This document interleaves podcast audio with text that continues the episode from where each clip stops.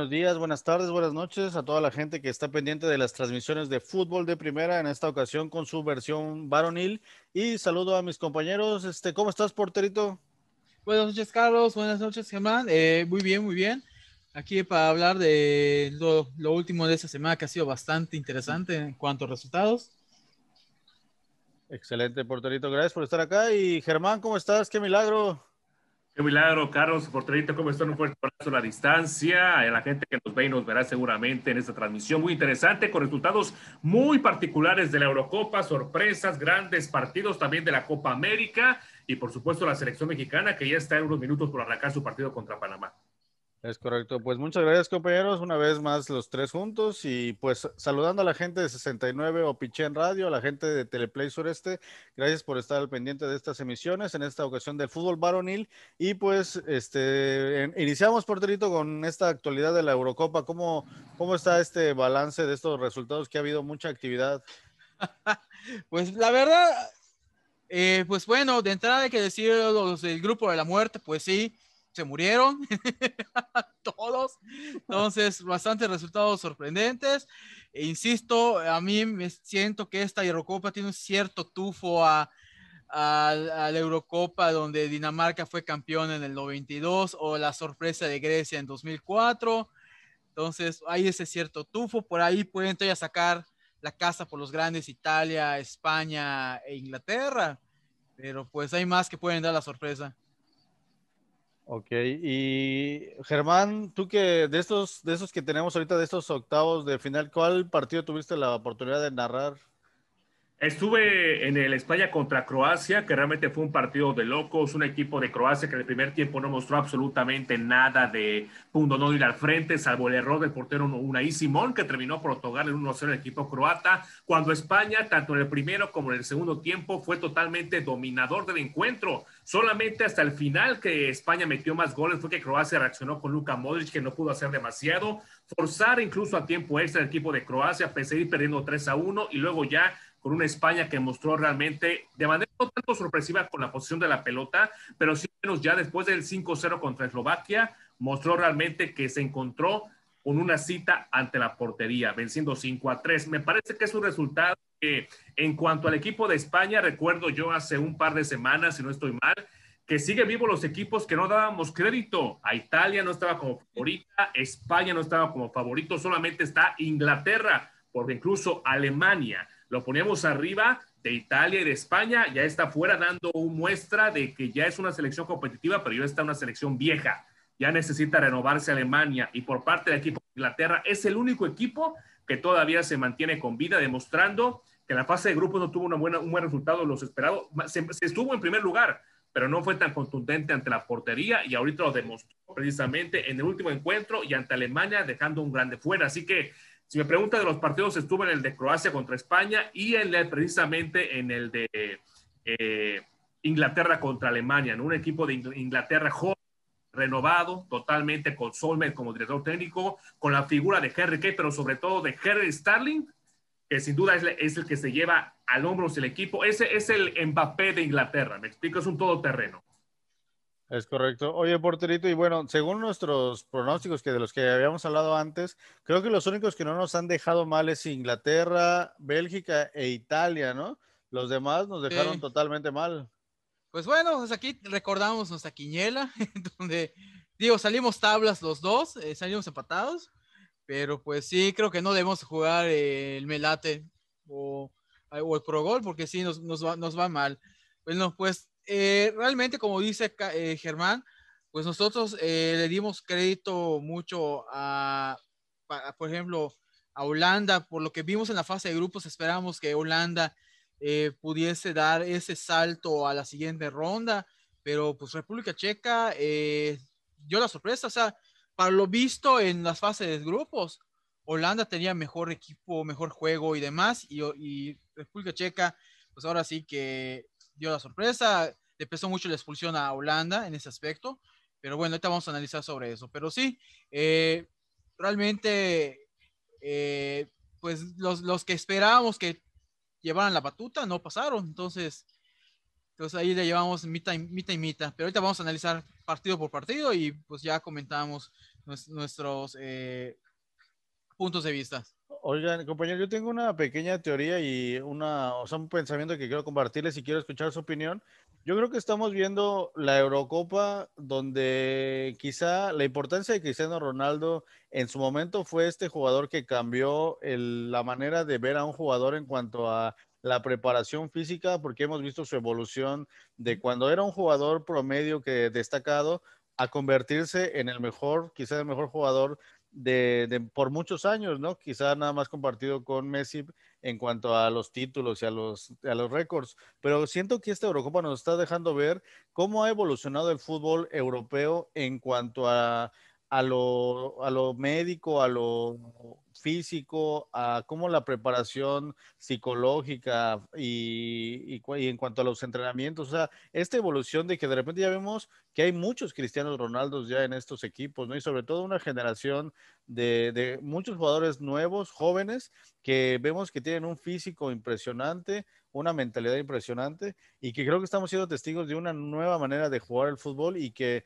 lo vamos a comentar quizá más adelante, que vemos la diferencia garrafal en cuanto al a la Copa América, donde el ritmo es totalmente diferente y creo que ahora la que Cristiano Ronaldo va a pasar a la historia como ese primer jugador que se convierte casi ya en una máquina y ahora en esta Eurocopa vemos a muchos jugadores que tienen esa capacidad física casi igual que Cristiano Ronaldo. Quiero escuchar su opinión, compañeros.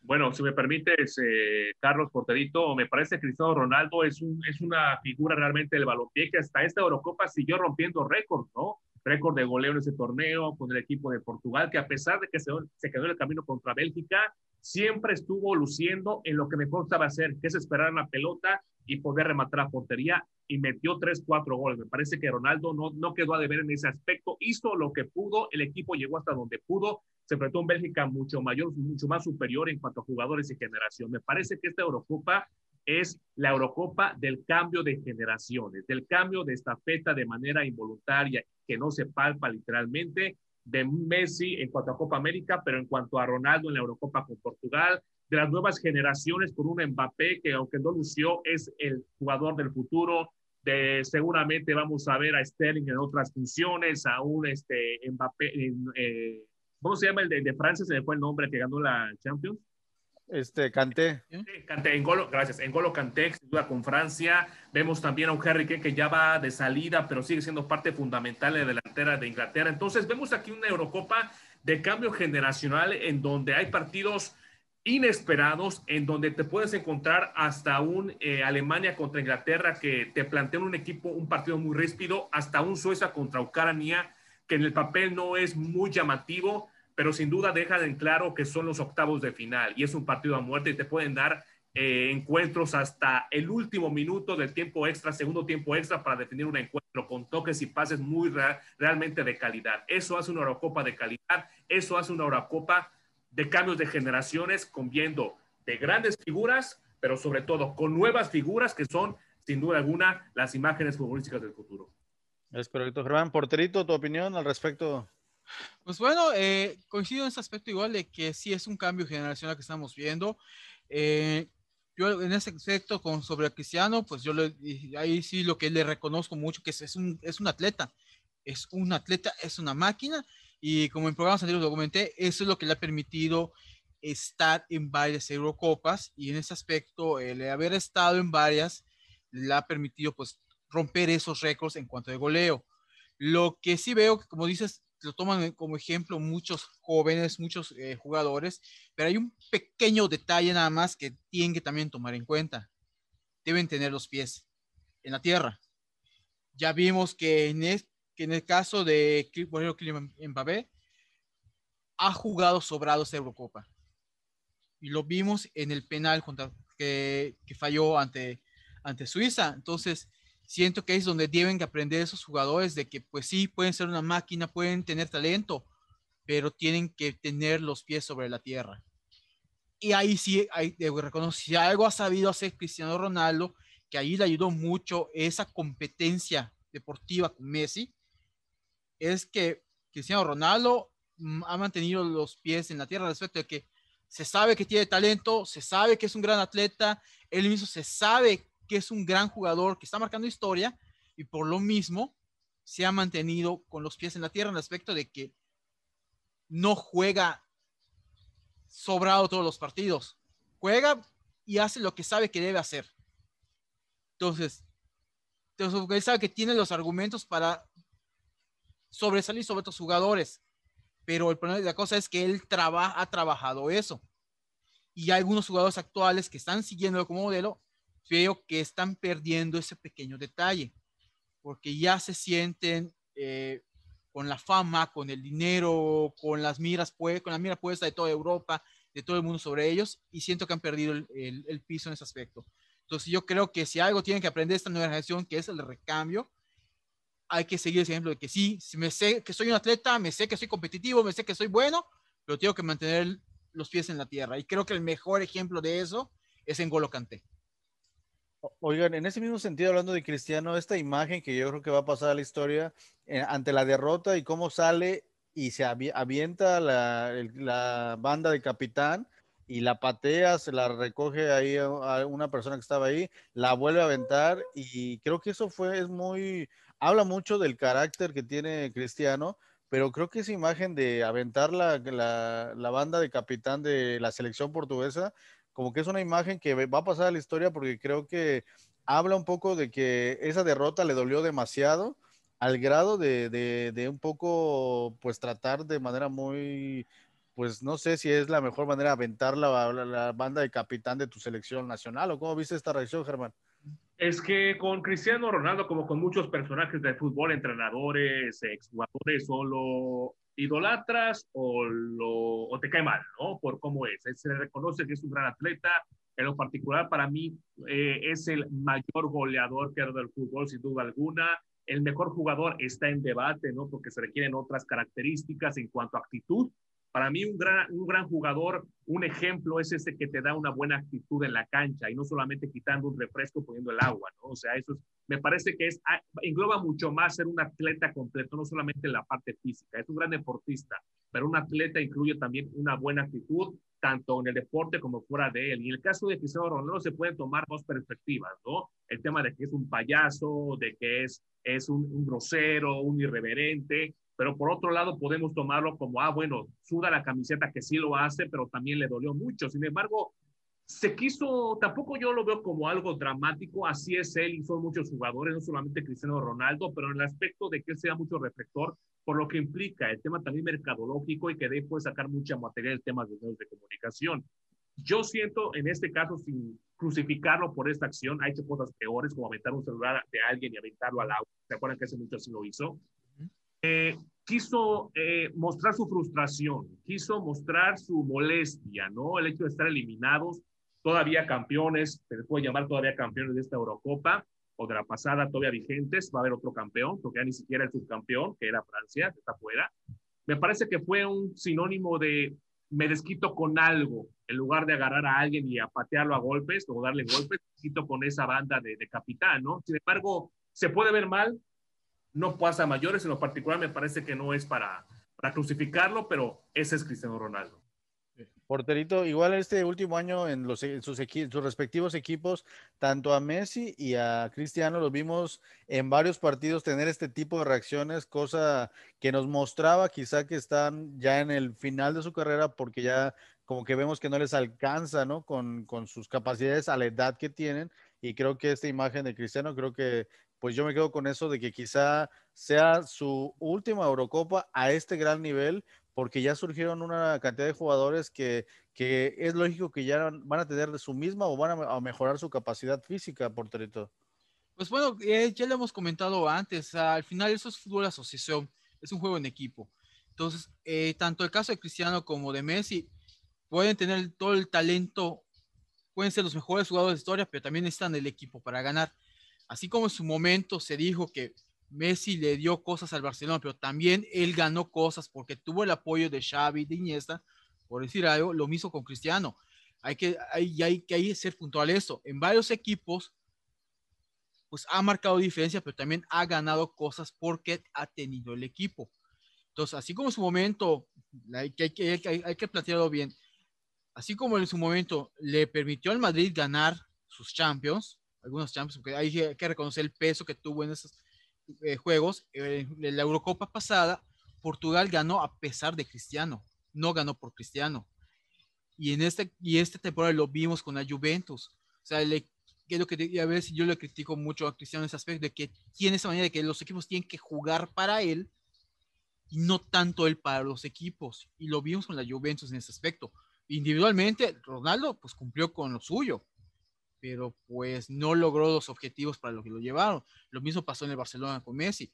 Messi pues sí ha, en, ese, en, ese, en esta ocasión, se eh, lo débil de la plantilla del Barcelona sacó a reducir de que pues aunque Messi les resuelve cosas, no puede ganar él solo todo. Entonces hay esa dicotomía de que uno necesita del equipo para ganar y el otro obliga al equipo que jueguen para él para que pueda ganar. Entonces hay esa diferencia. Pero bueno, ahí veamos más de los partidos. Ok, pasemos a lo siguiente, porterito. Pues bueno, vamos a ver rápidamente los partidos. El primer caso es el de Gales-Dinamarca, pues que ahí, eh, pues con lo que vimos en la fase de grupos, Gales pues traía buen juego, pero pues yo, yo sí era la creencia de que Dinamarca estaba más motivado, sobre todo por lo que pasó con Christian Eriksen, y que pues ese factor de querer darle una alegría a la, a la afición y a su compañero puede marcar mucha diferencia, aparte de que pues al final Dinamarca ha tenido mejor desempeño de juego que la propia Gales. A Gales pues le quedó, ahora sí que se le, se le quedó corto el fútbol, aunque hay que decirlo, mostró cosas interesantes en la fase de grupos, pero eh, en este resultado, así como la vimos corto ante Italia, se repitió la situación ante Dinamarca. Aunque igual que decir, el marcador es un poco engañoso. O sea, ese 4-0 no es realmente lo que vimos en el partido, sino que fue ya como eh, se da eh, la, en ese caso ya Gales está desgastado al final y se agrava la situación con la expulsión, entonces es como vemos que se da este, este marcador en donde pues los daneses pues hicieron su chamba. Oye, eh, Germán, te recuerdo un poco a Islandia. Recuerdan que Islandia también tuvo una ocasión donde igual terminó siendo campeón, creo que de la Eurocopa, pero esta carga sentimental, ¿no? Creo que lo de Eriksen, creo que eso lo traen en el corazón todo el equipo y creo que este impulso les están convirtiendo a Dinamarca como el caballo negro, ¿no, Germán? Pues sin duda alguna, si Christian Eriksen lo que le pasó sirvió para que Dinamarca pudiera avanzar de lo esperado, pues bueno, lamentablemente es porque esa situación, pero qué bueno para un equipo que encontró una motivación para salir adelante, ¿no? Yo sí voy a discrepar un poquito con el porterito porque me parece que Gales, incluso muchos daban como favorito en este partido, no, no veían a Dinamarca como un equipo que realmente pueda avanzar incluso más allá de la ronda de fase de grupos, incluso perdiendo el primer partido 1-0. Entonces, me parece que en el aspecto de conjunto, teniendo un Gareth Bale mucho más famoso, mucho más participativo, con mucha presencia, Gales tenía argumentos y estadísticas y jugadores que sobresalían mucho más y por eso tenían más reflector que incluso Dinamarca, sabiendo perfectamente el lugar que quedaron en la tabla general de fase de grupos respectivamente, ¿no? El Dinamarca sufrió, si acaso, los primeros 10 minutos del encuentro, el primer tiempo, apenas anotó el equipo de Dinamarca Gales no supo, no pudo, no encontró y por momentos parecía que no quería reaccionar, a pesar de que le anotaron uno, luego anotaron dos, le anotaron tres y hasta cuatro, un expulsado al minuto casi 90 del partido. Simplemente Gales no apareció en estos octavos de final, a pesar de que muchos, muchos de los que tuvo la oportunidad de platicar daban a Gales incluso como favorito para esta, este, este partido. Me parece que Dinamarca, repito, se encontró en Christian Eriksen un motivante para salir adelante. Qué bueno que surgió esa situación en el aspecto futbolístico para el equipo. Esperemos que se recupere como tal Christian Eriksen. Iban, lo iban a operar, le iban a poner algo... Desfibrilador. Dar un desfibrilador, lo cual esperemos que en el aspecto personal, no sabemos ya, por doctores dijeron que ya no era recomendable que siguiera jugando por un tema también de salud y bueno, Dinamarca llegará hasta donde, hasta donde tenga que llegar, ¿no? Me parece que la tiene complicada en dado caso de, de pasar a la siguiente ronda semifinales, pero sin duda lo que ha hecho Dinamarca y lo que dejó de hacer Gales, sin duda se lleva reflectores, si no a gran medida, pero sea menos en esta fase de octavos de final. Perdón. Porterito. Pues bueno, Eh, yo creo que Dinamarca pues, puede darle pelea a República Checa en la siguiente ronda, pero sí, vamos a ver qué tanto les permite la motivación y el, y el juego avanzar. El siguiente partido, pues creo que nadie nos sorprendió esa victoria, eh, que fue la Italia 2 sobre Austria. En este caso, lo que llamó la atención fue que tuvieron que llegar a los tiempos extra. Esto de nosotros pensábamos que quien se sacó la peor de la rifa fue Austria y de hecho lo veíamos como una víctima a modo para Italia, pero pues bueno, en el partido los austriacos, la verdad, esto de eh, sacaron, sacaron la garra, eh, básicamente, y pues lograron contener a los, a los italianos en ese aspecto y obligarles a llevar el partido eh, al tiempo extra. Siento que ahí ya en el tiempo extra pues pesó mucho el estilo de juego de la liga italiana, que es, es, un juego pues duro, esto defensivo, de entradas y demás. Los jugadores italianos están más acostumbrados a ese tipo de situación y eso les permitió pues terminar ganando el partido. Aunque pues a ver, eh, nadie, nadie reprocha que Italia haya nadie, nadie, está en desacuerdo en ver a Italia eh, clasificar por lo hecho en la fase de grupos, por la racha de partidos que se trae ahorita, que creo que ya está en 31 o 32 partidos sin perder, cerca de la, de la marca de, de, España.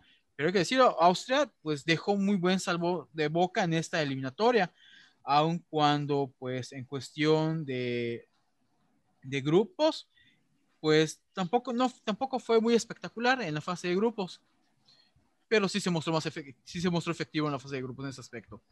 Oye, y de destacar a Chiesa, que pues en, hablando de la Juventus, fue de los que tomó el protagonismo en este equipo de la Juventus y ahora en su selección. Y como dato curioso, donde también su padre igual formó parte de esta selección en algún momento.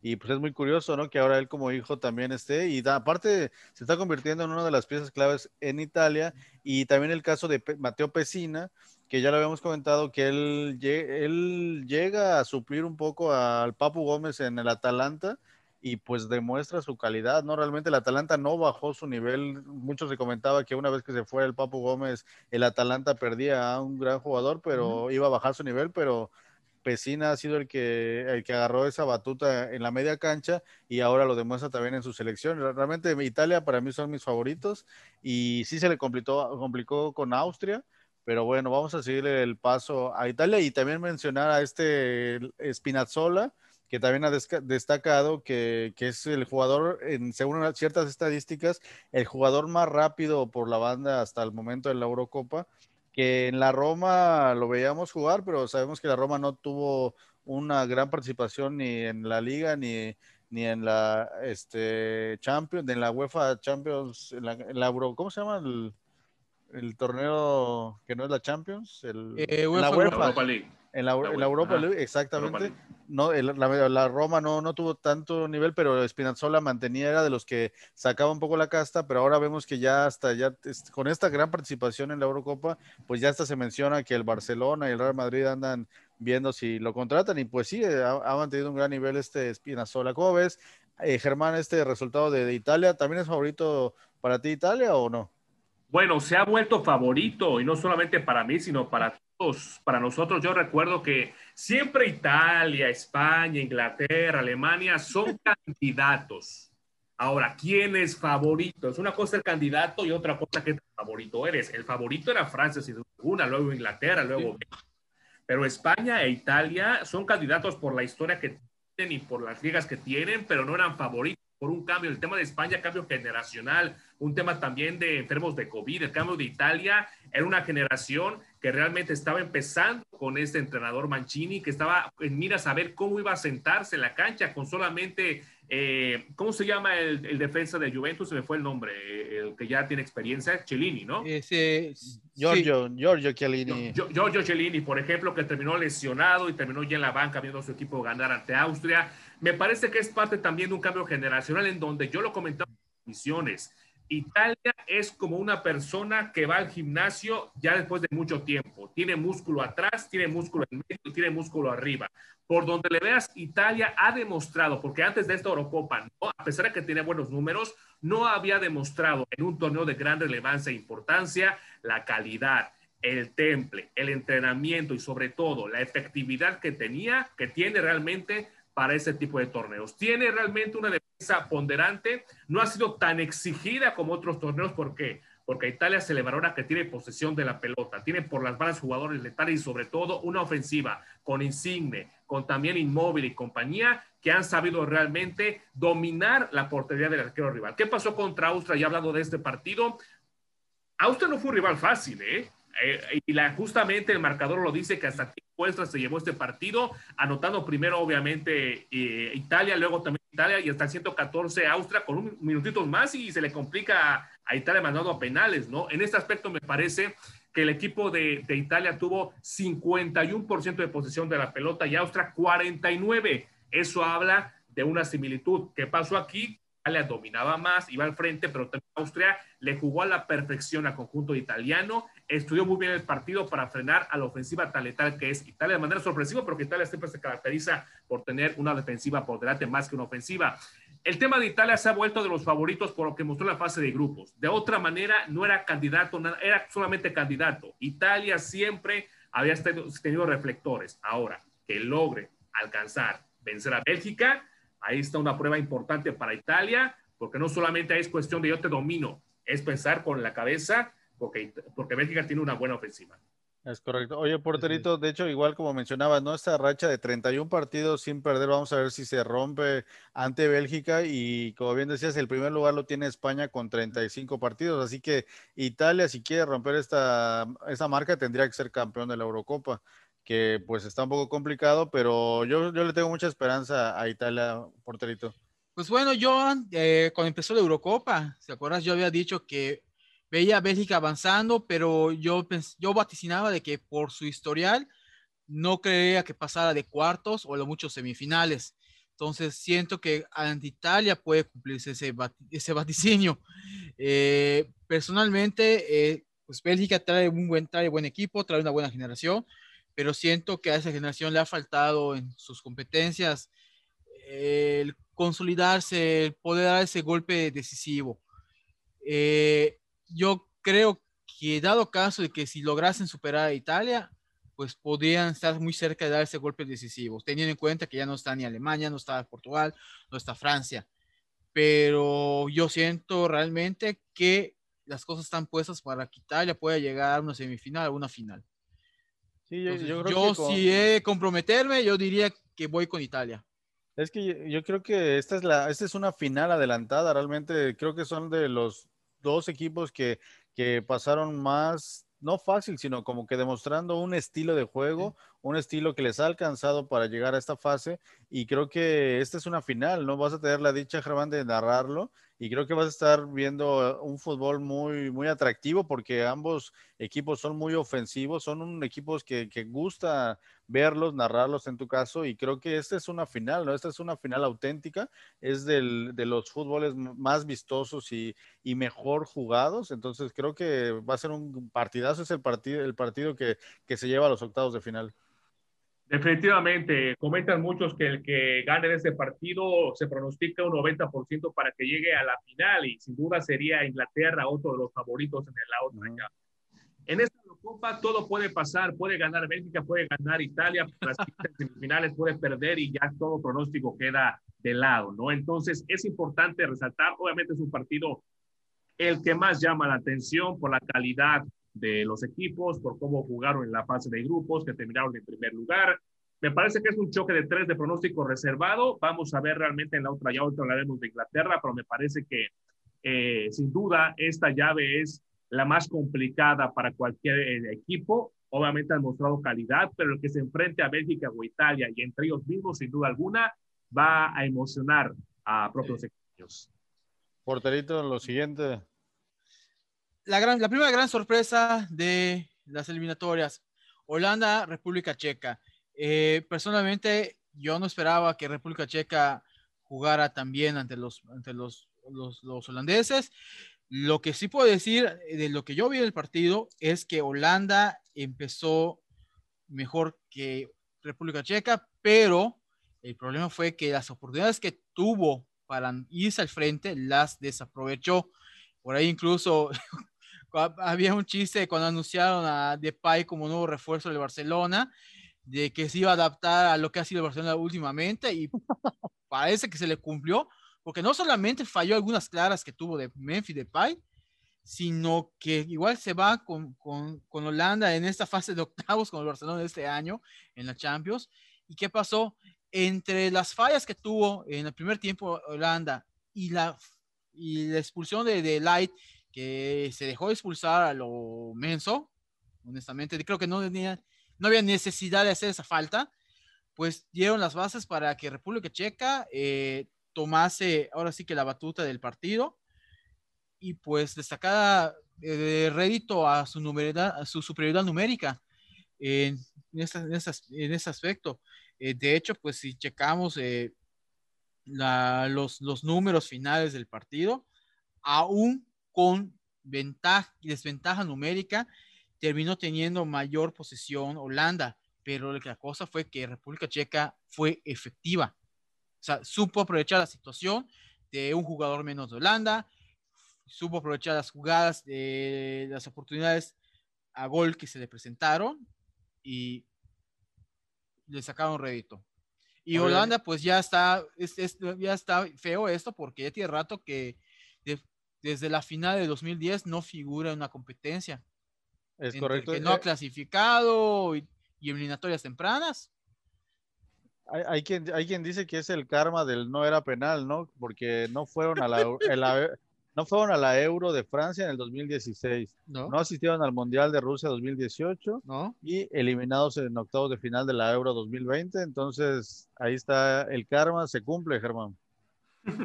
bueno, obviamente eso lo decimos nosotros porque pues afectó a México en ese entonces. Que sí es una realidad es que Países Bajos, como ya también más se le conoce, realmente no ha, no, ha quedado a deber, ¿no? Sobre todo antes era mucho más protagonista, ¿no? Con jugadores muy, muy, muy letales en Francia 98, también en el año 94 en Estados Unidos. Protagonistas realmente llegaban hasta las últimas instancias. Ahora se han quedado, así como Alemania también, también ha venido de menos, de más a menos, con Joaquín Lo que lleva de salida, pero el tema de Países Bajos, bien lo comenta Porterito, tuvo mayor posesión de la pelota, pero cuando no tienes absolutamente ningún remate a puerta, es muy complicado que, que, puedas generar incluso un a 0 en el marcador, solamente que se hace España y con Unai Simón que regales un gol, como solamente. Pero ¿cuánta probabilidad hay?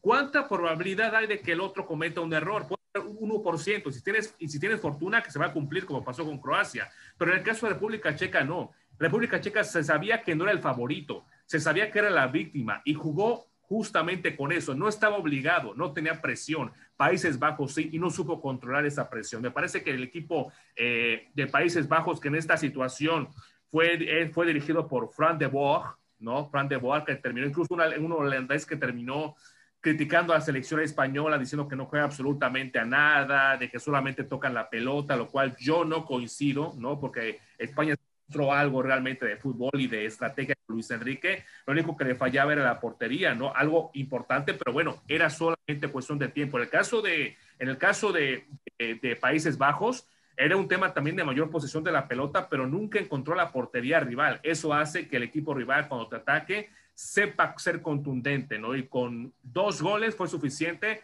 para poder pasar a la siguiente ronda y marcar así otro fracaso para la selección de Países Bajos. Es correcto. ¿El siguiente partido, porterito? Pues el Bélgica-Portugal, eh, en este caso, pues igual fue un partido ah, parejo, eh, pero eso sí, eh, el golazo que metió el Hazard, el Hazard bueno, el Torgan, la verdad, mis respetos en ese aspecto. Digo, no, no, no tuvo mucho que hacer para poder detenerlo este de Rui Patricio pero sí, fue un partido eh, peleado, incluso Portugal tuvo mayor posesión de, de balón que, que, Bélgica, pero aquí lo que pesó, a mi criterio es que los belgas saben jugar, eh, saben, eh, saben jugar más en conjunto que los portugueses. los portugueses pues, estaban esperando mucho de lo que hiciera Cristiano Ronaldo, de lo que hiciera Joao Félix, de lo que hiciera este de Bernardo Silva, entonces, eh, entonces estaban tirando al frente, buscando que ellos generan alguna jugada en el frente y siento que eso les, jugó en contra. Y pues sí se veía la impotencia en los portugueses de que pues tenían posesión, estaban generando más tiros, más remates y no podían marcar. Los belgas pues eh, estuvieron ahora sí que bien cerraditos en su juego, en su pase, siendo efectivos y supieron controlar a los portugueses. De hecho, pues ahí están las críticas hacia el equipo por algunos, eh, algunos otros exfutbolistas, de que pues no es lo que se esperaba de ellos, eh, teniendo en cuenta que son los campeones defensores.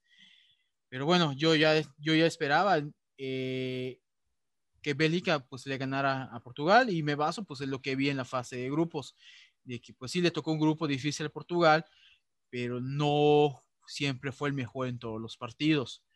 Eh, y sobre todo lo vimos contra Alemania, en, en, esas, en, como recordabas, mientras que los belgas pues sí fueron eh, bastantes bastante puntuales en lo que hacían en la fase de grupos, fueron efectivos, fue, eh, mantuvieron orden defensivo, y sobre todo, pues como mencionamos, pues saben que se conocen entre ellos. La cosa es que ahora, con esta victoria, pues se mentalicen para poder dar el do de pecho, como dicen, y puedan superar a Italia y llegar a una semifinal.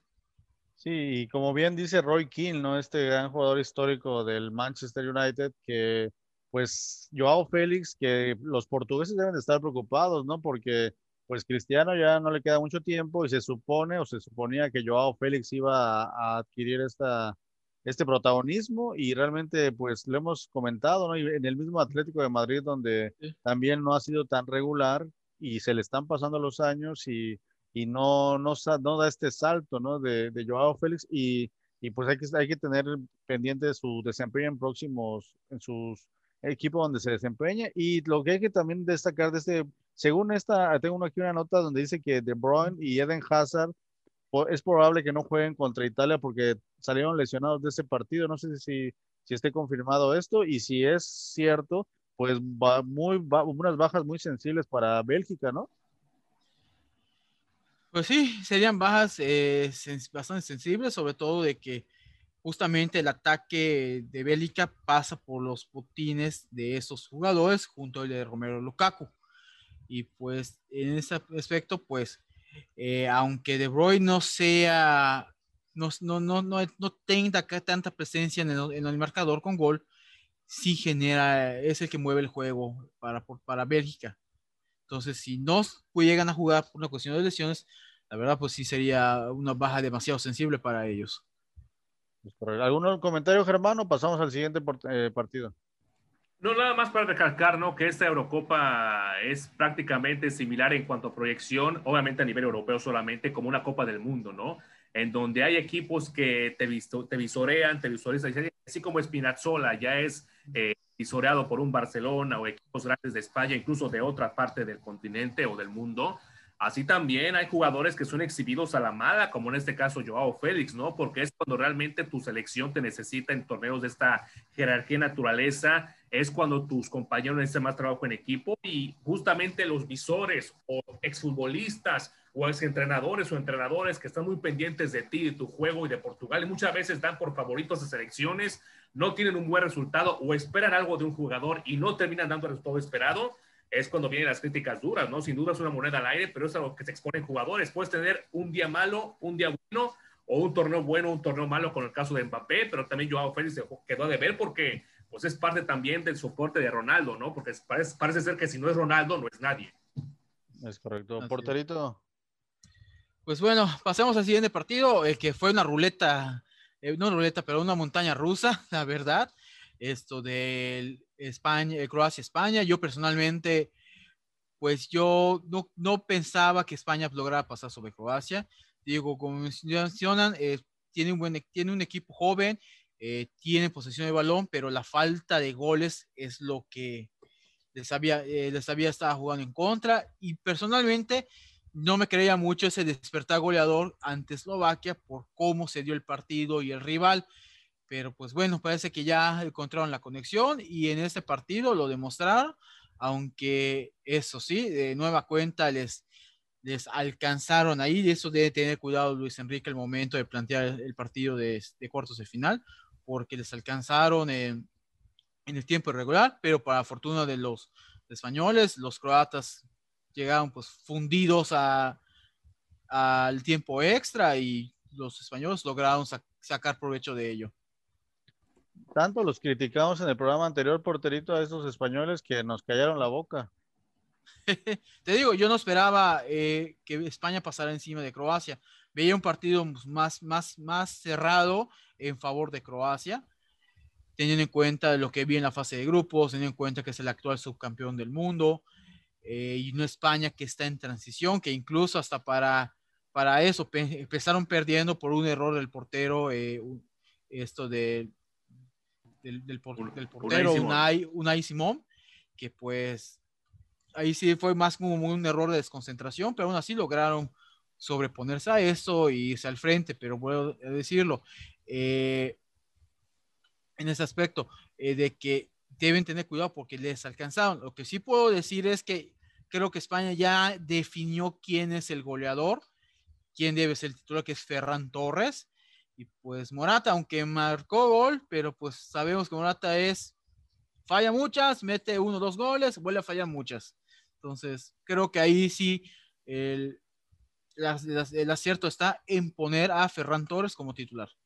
Es correcto. Y también hay que mencionar que Croacia no tuvo a Iván Perisic, que salió positivo de COVID y pues es de sus mejores jugadores, ¿no? Este jugador del Inter de Milán y pues no contó con, con, él, ¿no? En, en, este partido, pero bueno, España yo creo que demostró que esta nueva generación pues tiene ganas y el caso en específico de Morata, ¿no? Que es como una telenovela subida de futbolera, ¿no? O sea, en una semana lo critica todo el mundo, la siguiente responde con goles y como que así se la va llevando, pero creo que lo, lo que es cierto en Morata que no es constante, ¿no? Siempre no sabes qué te pueda ofrecer, pero al final en este momento pues respondió, pero sí, yo creo que también el que ha quedado a deber es un poco Gerard Moreno, que es el que destacó mucho en la Liga Española este último año.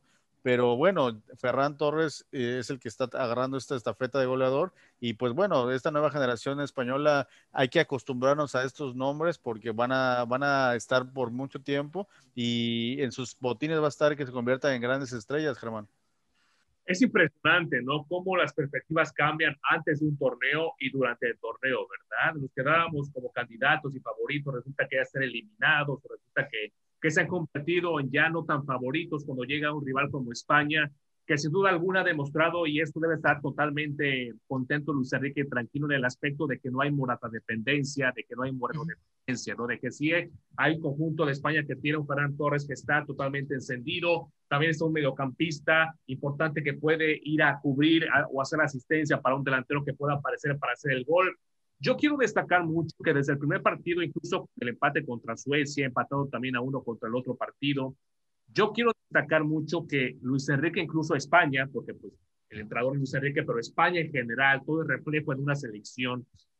En estos octavos de final, sobre todo contra Croacia, de verdad mostró totalmente un mismo plan de juego, una misma estrategia, no modificó absolutamente nada, mantuvo a sus jugadores y no se achicó a pesar del equipo rival que tiene enfrente. Ellos se sabían superiores, se sabían perfectamente que durante los tres partidos, obviamente no viendo el tema de Eslovaquia, con 5-0, pero si hubiera tenido tino con la portería, con la posesión que tuvo de los partidos, no hombre, hubiera sido una goleada histórica de España en la Eurocopa.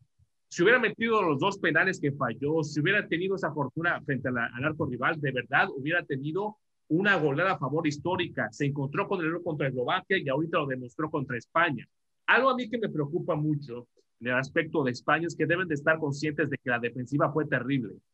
Muchas de las personas quieren espectáculo, quieren goles, porque es la cereza del pastel, es, lo que emociona, es, es, es, el ingrediente especial. Pero si analizamos mucho, si el fútbol lo analizamos con pinzas y de manera estratégica, fue un partido mal jugado realmente, porque Croacia no optó por ir al frente, pero tampoco defendió muy bien. Y el tema de España, atacó, anotó, tuvo 67% de posesión y 33 de Croacia. O sea, mantuvo ese nivel de juego en octavos de final. Pero cuando tienes la ventaja 3-1 y te empatan en los últimos momentos, es una cuestión de actitud, es una cuestión de temple, pero sobre todo una cuestión de falta de oficio en la defensiva. Que si España quiere seguir avanzando en este torneo, tendrá que mejorar muchísimo, no solamente con posesión de la pelota. Es correcto, porterito. El siguiente, eh, la otra gran sorpresa del torneo, Francia 3, Suiza 3, pero eliminado Francia en, penales.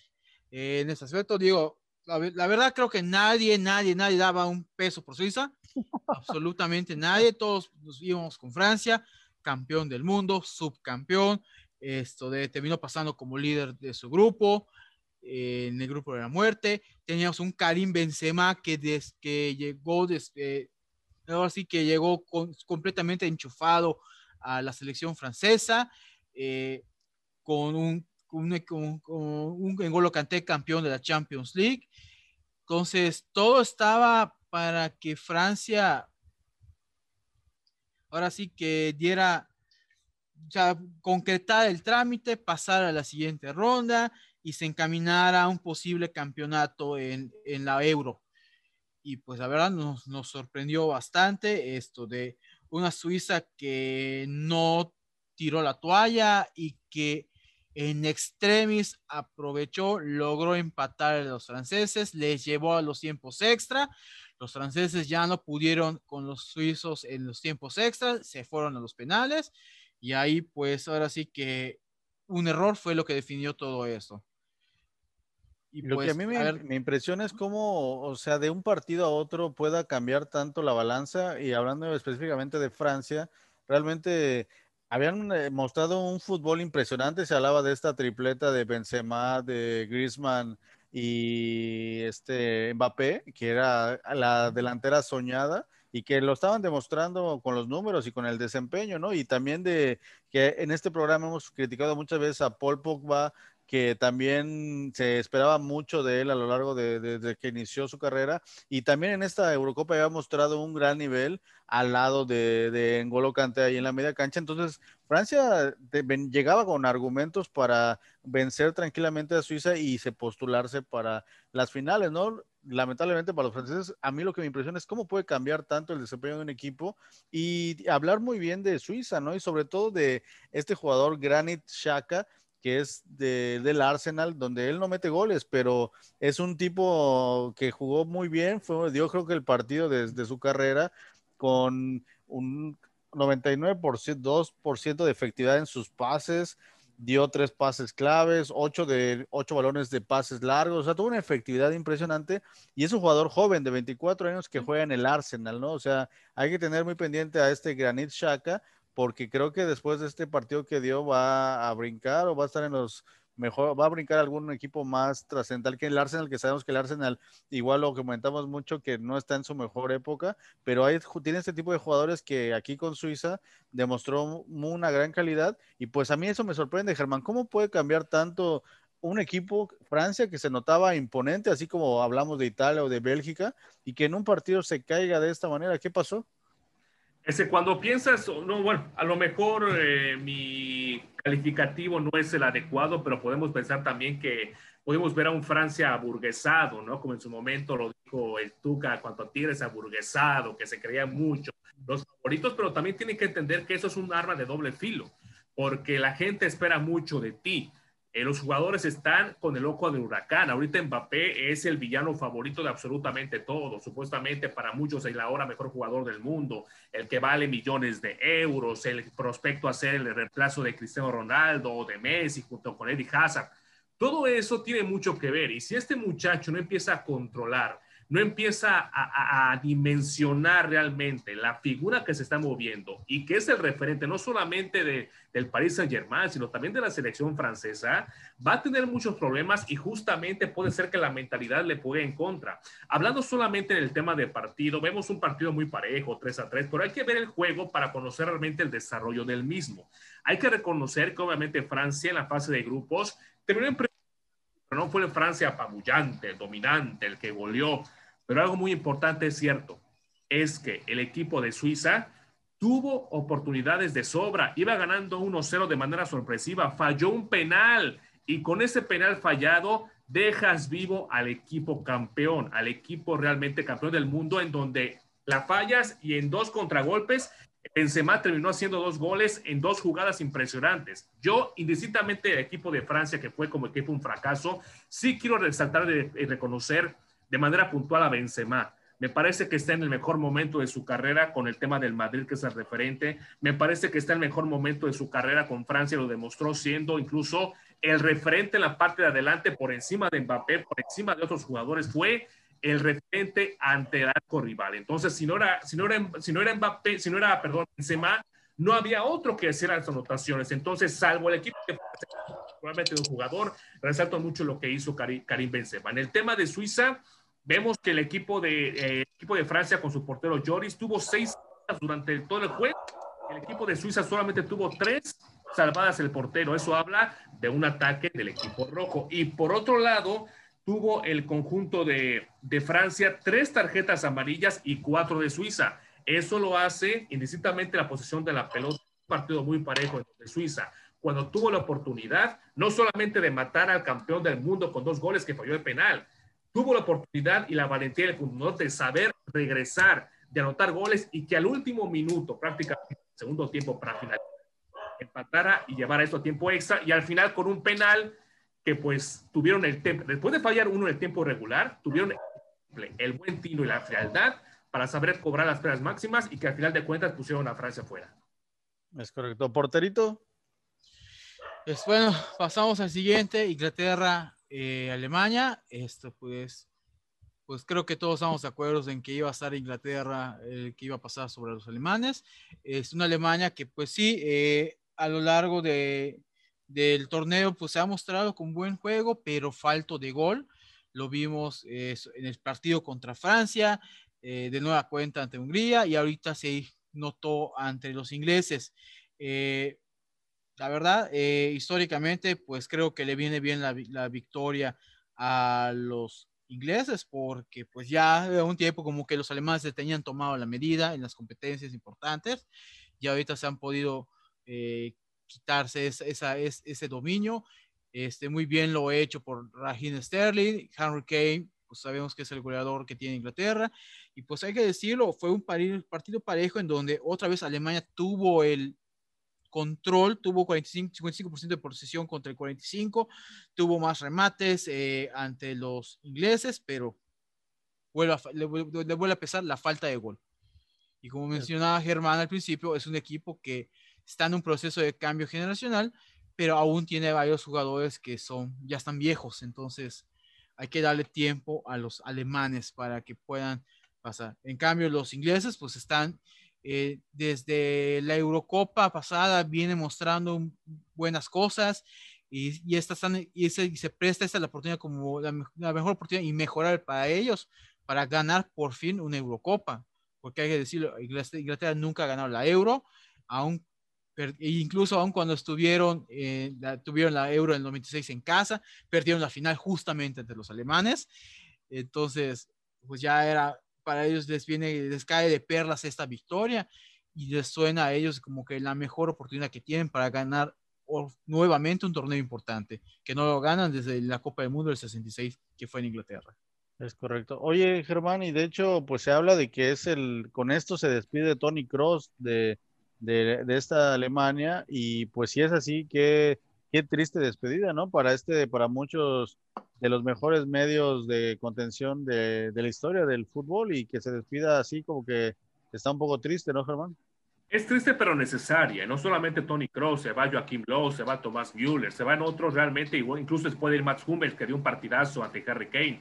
Esa dupla en la parte de la defensa a Hummels, quitándole la pelota al inglés, fue espectacular. Como, como ese trabajo del, del jugador del Dortmund puede, puede, puede realmente tener esa efectividad, pero realmente es que Alemania, como lo mencioné al principio, es un equipo viejo Alemania es un equipo que necesita renovación y fue justamente, aunque tuvo mayor posesión de la pelota en este partido con un 53% contra 47% de Inglaterra, eso es engañoso porque también era la táctica de Inglaterra, ¿eh? Era la táctica de que sabía que tenía jugadores muy rápidos con Sterling, jugadores muy rápidos también por la otra banda, por supuesto, con John Stone en la parte de la defensa. Eso hace un equipo que sabe perfectamente a qué juega. El chiste aquí es frenar a Alemania y supieron hacerlo, no anotando goles para empezar y en segundo lugar, no teniendo muchos tiros a puerta Alemania, salvo una de Tomás Müller, que fue el oso, lo negro, no solamente de, este partido, sino de toda la Eurocopa. Era para empatar a Alemania el partido y quién sabe qué pueda pasar.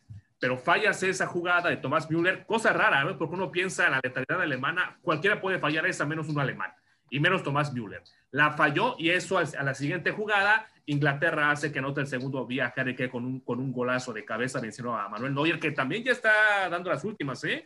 También Neuer ya está las últimas de su carrera con la selección alemana también, porque ya Alemania se quedó ya clarísimo de que necesita un cambio generacional lo demostró Inglaterra con jugadores mucho más jóvenes, mucho más renovados, lo está demostrando Italia la parte ofensiva, lo está demostrando Bélgica también. Entonces Alemania es un equipo competitivo porque son buenos, pero no ya la fluidez y rapidez y mucho menos la mentalidad de algo fresco que pueda generar algo novedoso en el tema de Alemania. Sí, son competitivos, la historia los avala, es candidato sin duda alguna, pero me parece que finalmente un tema de la edad y un tema de generación termina pesando más que un tema de historia y de experiencia en la cancha. Por cierto, hay que comentar. Ah, para terminar ya, porterito. Ya has comentado de que muchos pensamos que la parte más débil de Inglaterra era la portería, con Pickford, que era el menos malito de sus porteos, y resulta que Inglaterra no ha recibido gol en toda la Eurocopa. Y Pickford se estaba mostrando, se ha mostrado bastante seguro. Entonces, creo que es igual le está ayudando bastante a Inglaterra. Es correcto. Para terminar, porterito, se nos fue el tiempo. Esto de, pues bueno, eh, el Suecia-Ucrania, que hay, que hay que decirlo, de prisión, de cadena perpetua, de ahora sí que de pena de muerte lo que hizo el sueco este Marcus Danielson. O sea, solo por esa, e, esa falta merecía Suecia ser eliminado. O sea, honestamente, o sea, no le puedes hacer eso a un compañero. O sea, por más que estés perdiendo, por más que estés luchando por pasar, no le puedes hacer eso. Entonces, terrible. Y yo soy, yo, solo por eso digo, qué bueno que pasó Ucrania. Pensaba que eso iba a pasar, pero Ucrania lo superó y la verdad que bueno, o sea, honestamente.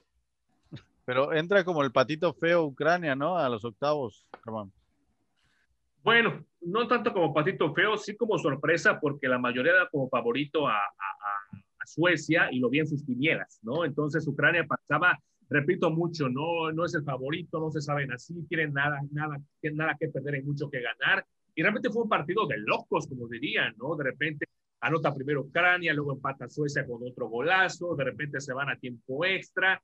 Y es un volado porque me parece que en cuanto a partido y en cuanto a emoción, fueron mucho mejor los tiempos extras, obviamente por lo que se jugaban, que el, el tiempo en tiempo regular.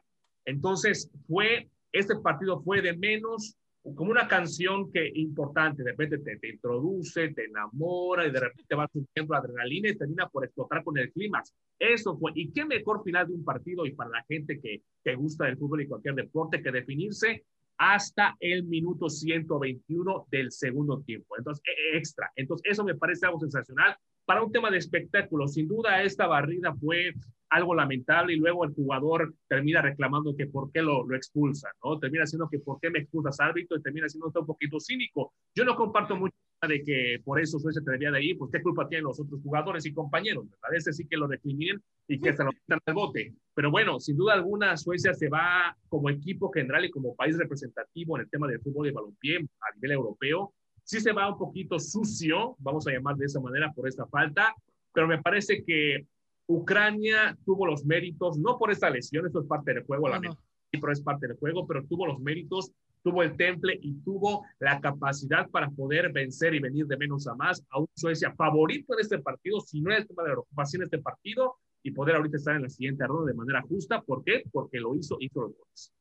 y pues hay que destacar también que pues a los ucranianos los está dirigiendo Andriy Shevchenko, que recordar que Shevchenko fue el que los metió a su primer mundial en el 2006 entonces, eh, para bien o para mal, está haciendo un buen trabajo Shevchenko, superando creo que las expectativas de los propios ucranianos con el, con el solo hecho de haber pasado las, a la segunda ronda y siento que con eso ya superó lo que se esperaba del equipo de Ucrania.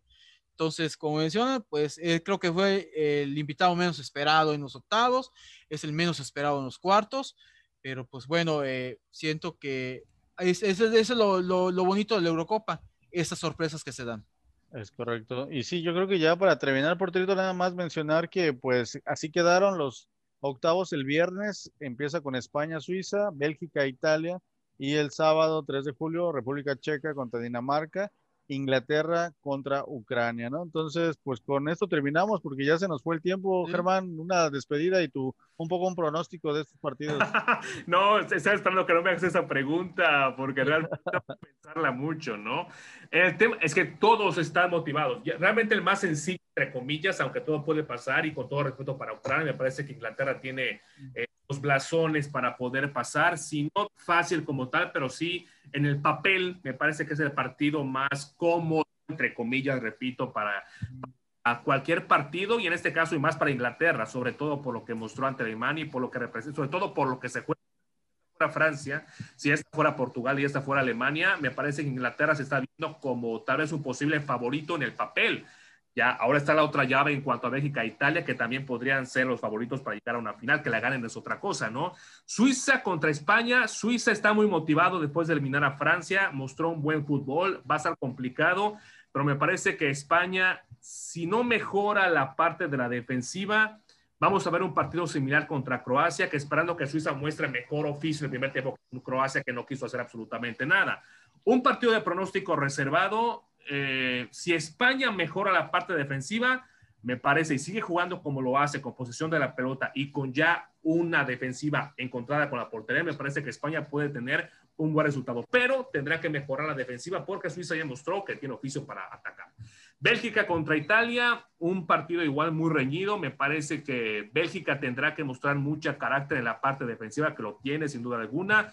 Me parece que en este partido son en el papel favoritos, porque incluso antes de empezar la Eurocopa era un equipo más competitivo que Italia, pero Italia tiene que ahora hacer valer su, su fortaleza que ha mostrado, ¿no? Y en este caso me parece que ahorita me voy con Bélgica por un tema de previo a la Euro. Me voy con Bélgica por un tema de un equipo mucho más sólido conformado, sin descartar a una Italia que ha sido la sorpresa de esta Eurocopa dentro de los candidatos a ser favoritos al título, ¿no? República Checa contra Dinamarca igual muy parejo, toda proporción guardada, pero me voy, me voy, si me tengo que ir por uno, me voy también con Dinamarca y Ucrania contra Inglaterra, eh, repito, contra Inglaterra. Para despedirme ya para el tiempo, muchas gracias compañeros, eh, Carlos, por tener un gusto saludos otra vez y un fuerte abrazo a ustedes y a la gente que nos sintonizó. Muchas gracias, Germán. Oye, porterito, ¿tomaste nota? Yo creo que estoy igual que Germán, es España, Italia, bueno, yo voy con Italia, Dinamarca e Inglaterra para que tomemos nota del pronóstico. Vamos contigo. Pues yo igual voy con España, igual me voy con Italia. Yo soy de la idea de que Bélgica, por los antecedentes que ha tenido, no le va a alcanzar, se van a caer en ese partido. Y por lo visto en la Eurocopa, yo siento que Italia pues tiene más las cosas a favor. Dinamarca, República Checa, yo me voy por los, por los daneses igual. Siento que pueden ahí estar una sorpresa como en el 92. Y en Inglaterra, Ucrania, hay que tener en cuenta que el partido no se va a jugar en Inglaterra esta ocasión, va a jugar sin público Inglaterra, eso les podría jugar en contra, pero aún así creo que Inglaterra puede pasar sobre Ucrania. Tal vez un partido más cerrado que contra, contra Alemania, pero puede pasar allá. Entonces coincidimos por Trito y yo en todos, solo Germán, este, estamos diferente con Bélgica y con Italia, ¿no? Sí, pero ustedes por Bélgica porque son los ya mérito de toda la vida y además porque no estaría De Bruyne, no estaría en dado caso que se confirme. Sin embargo, yo considero de que tiene mucha más fortaleza y mucha más concentración como equipo el equipo de Bélgica, pero pues todo puede pasar. Digo, yo quiero saber si ustedes dicen que Italia porque le van o porque realmente le ven un mejor fútbol. Ambas cosas, John. Ah, yo considero que igual Italia tiene mejor juego ahorita y siento, insisto, que a Bélgica le va a pesar lo, lo, lo, pasado. Yo le voy a Italia, ¿eh? Ah, yo le voy a Italia, pero creo que Bélgica pues, va a pasar. Bueno, ya con esto terminamos, compañeros, y pues les agradezco a ambos. Ya extrañaba este formato de estar los tres, que pues sí, le dedicamos todo el espacio a la Euro, se nos quedó Copa América, Selección Mexicana, y pues eso nos hace pensar que este programa debería de ser todos los días, pero en algún momento que, que, que los patrocinadores lo, así lo deseen, será todos los días y todos los a todo horario si ustedes quieren, pero bueno, no nos da tiempo, pero el análisis es muy puntual y pues esta Eurocopa creo que nos ha llenado los ojos de tanto buen fútbol, de tanta competencia y de tantas cosas de, de todo tipo, ¿no? Tanto lesiones, tanto golazos, pifias, o sea, ha tenido de todo y nos espera muy buen fútbol para el fin de semana y pues les agradecemos a la gente de 69 Pichán Radio por por su escucha, a la gente de Teleplay Sureste y pues eh, compañeros, muchas gracias por esta nueva emisión y pues nos escuchamos y nos vemos para la siguiente semana para pues este análisis de estos pronósticos de los cuartos de final y pues para todo lo que se acumule, ¿no? Muchas gracias compañeros. Nos vemos. un abrazo para todos.